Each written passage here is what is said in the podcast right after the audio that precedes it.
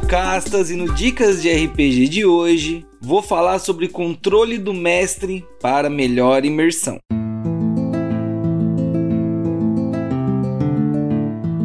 O Dicas de RPG é um oferecimento da Bardos Shop, bardosshop.com.br. Acesse e atualize já o seu guarda-roupa.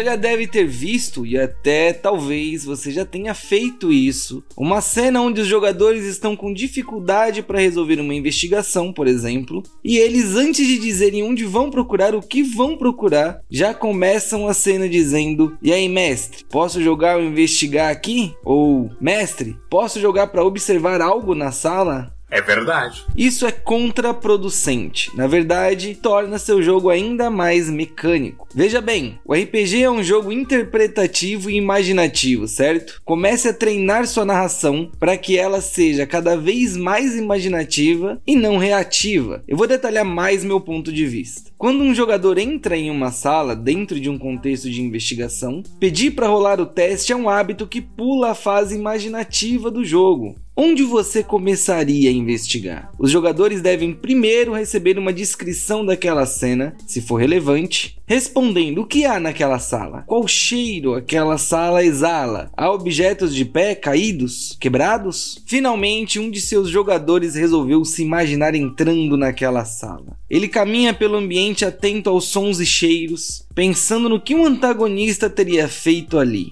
ele finalmente interage com o objeto que você descreveu, um quadro velho na parede. Ele repara nos detalhes que estão quebrados, pode deduzir que ali houve uma briga e que objetos foram atirados acertando aquele quadro. Ele continua sua observação do retrato e te pergunta sobre o que há ali desenhado. Você responde sobre uma família nesse retrato antigo. Finalmente, se houver algum outro elemento que não seja possível o jogador descobrir por ele mesmo, já que ele não está na sua cabeça, você o pede para fazer um teste de observação. Com o sucesso do seu jogador, você o informa sobre a percepção dele. As pontas do quadro estão levemente descoladas revelando que há algo escondido na parte de trás dessa imagem. O jogador finalmente descobre um bilhete oculto ali. Por isso, pare imediatamente de deixar seus jogadores preguiçosos e sem interagir com seu jogo. Torne seu jogo cada vez mais imersivo com essa dica de controle. Da próxima vez que seus jogos começarem, já diga que vai introduzir uma nova forma de jogar, uma maneira com mais storytelling e menos dados.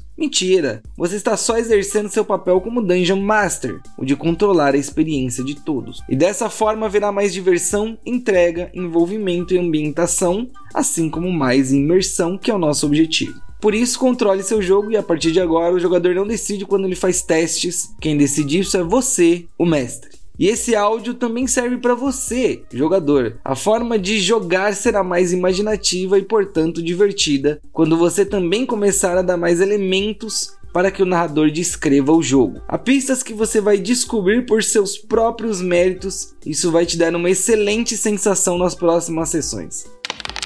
Escutou, meu Sherlock Holmes? É isso aí, espero que eu tenha te ajudado de alguma forma e agora eu passo o dado para o próximo mestre.